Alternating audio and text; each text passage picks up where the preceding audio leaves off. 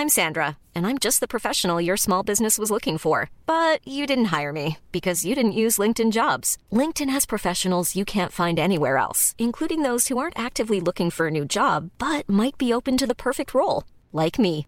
In a given month, over 70% of LinkedIn users don't visit other leading job sites. So if you're not looking on LinkedIn, you'll miss out on great candidates like Sandra. Start hiring professionals like a professional. Post your free job on linkedin.com/people today.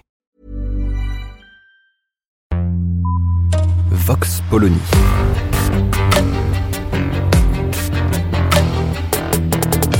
L'actualité vue par la directrice du magazine Marianne, Natacha Polony.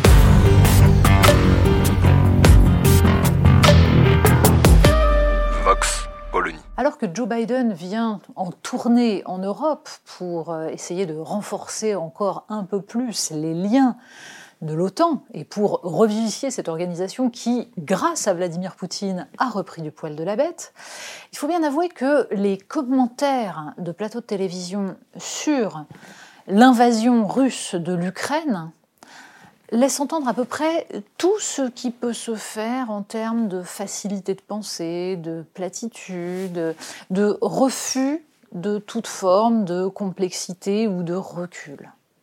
Il y a ceux d'abord qui préfèrent, euh, avec des trémolos dans la voix, expliquer que nous ne faisons rien et que nous laissons mourir le peuple ukrainien. Il serait bon d'analyser au contraire ce qui est mis en place depuis le début de cette invasion. Que regrettent ceux qui disent cela? Qu'il n'y ait pas de soldats européens, américains sur le sol ukrainien? Poussons la logique jusqu'au bout. Cela signifierait une guerre, une guerre mondiale.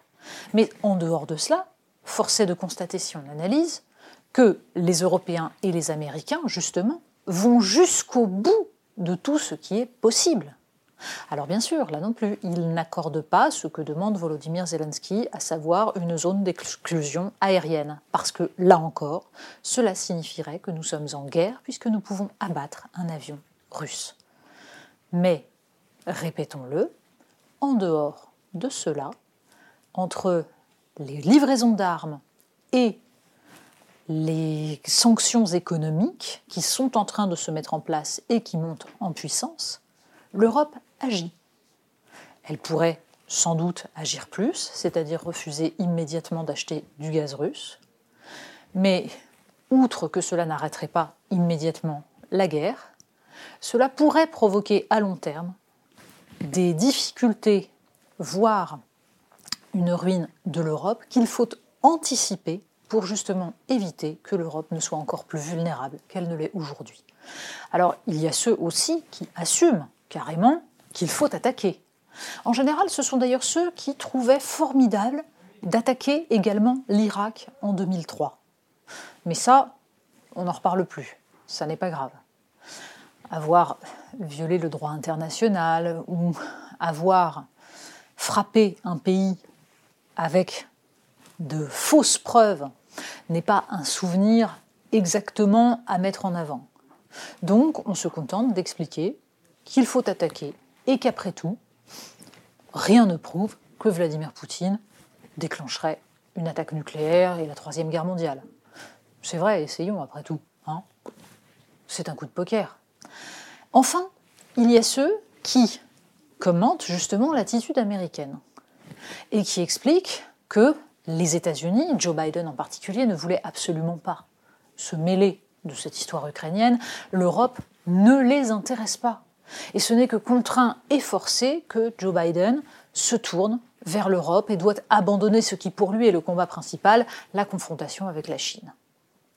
Un poncif absolument extraordinaire, qui tente à occulter d'abord les liens personnels que Joe Biden a depuis le début de sa carrière en Ukraine. On ne parle pas seulement des affaires que son fils y a faites, on parle surtout de l'implication personnelle de Joe Biden, qui était l'envoyé d'Obama en Ukraine en 2014, qui a suivi toute la révolution de Maïdan, l'invasion de la Crimée, le séparatisme au Donbass, et qui a mené la politique américaine notamment avec des personnages tels que Victoria Nuland, dont Marianne dresse un petit portrait cette semaine.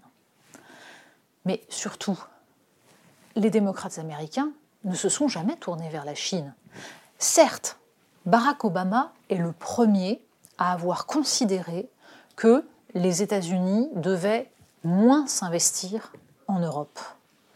Mais il avait avec lui Hillary Clinton dans son sillage, qui, elle, a toujours représenté cette frange des démocrates américains qui, au contraire, était dans la confrontation avec la Russie. Et Joe Biden n'est pas étranger à cela. Quand Donald Trump met en place une politique qui consiste à dire que le véritable ennemi, c'est la Chine, les démocrates américains hurlent au scandale et font tout pour détourner l'Amérique de cette politique. Ce n'est qu'à l'arrivée de Joe Biden au pouvoir qu'il annonce que finalement, il se rangera à peu près sur cette ligne-là. Mais cela ne signifie absolument pas que les démocrates découvrent le problème ukrainien. Il y a aux États-Unis toute une frange de néoconservateurs, évidemment chez les démocrates, mais aussi chez les républicains, qui considèrent que l'ennemi principal est et sera toujours la Russie.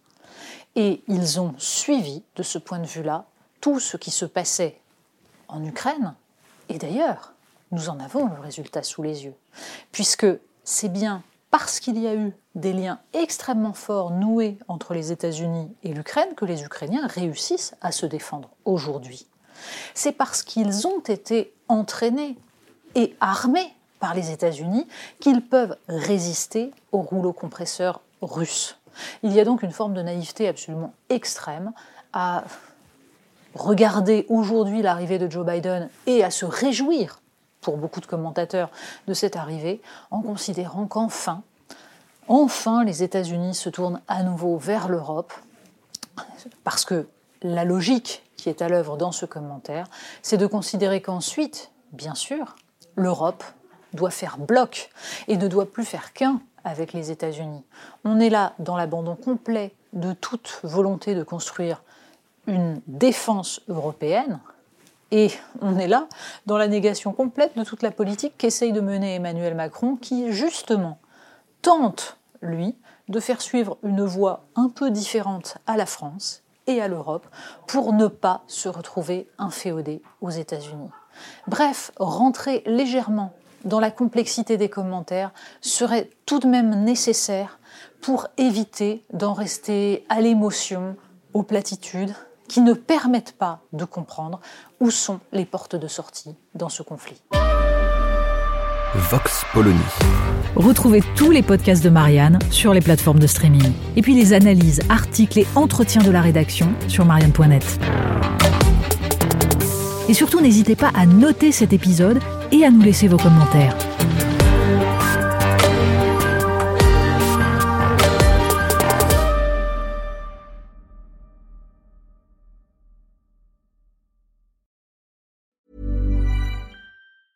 Hey, it's Danny Pellegrino from Everything Iconic. Ready to upgrade your style game without blowing your budget?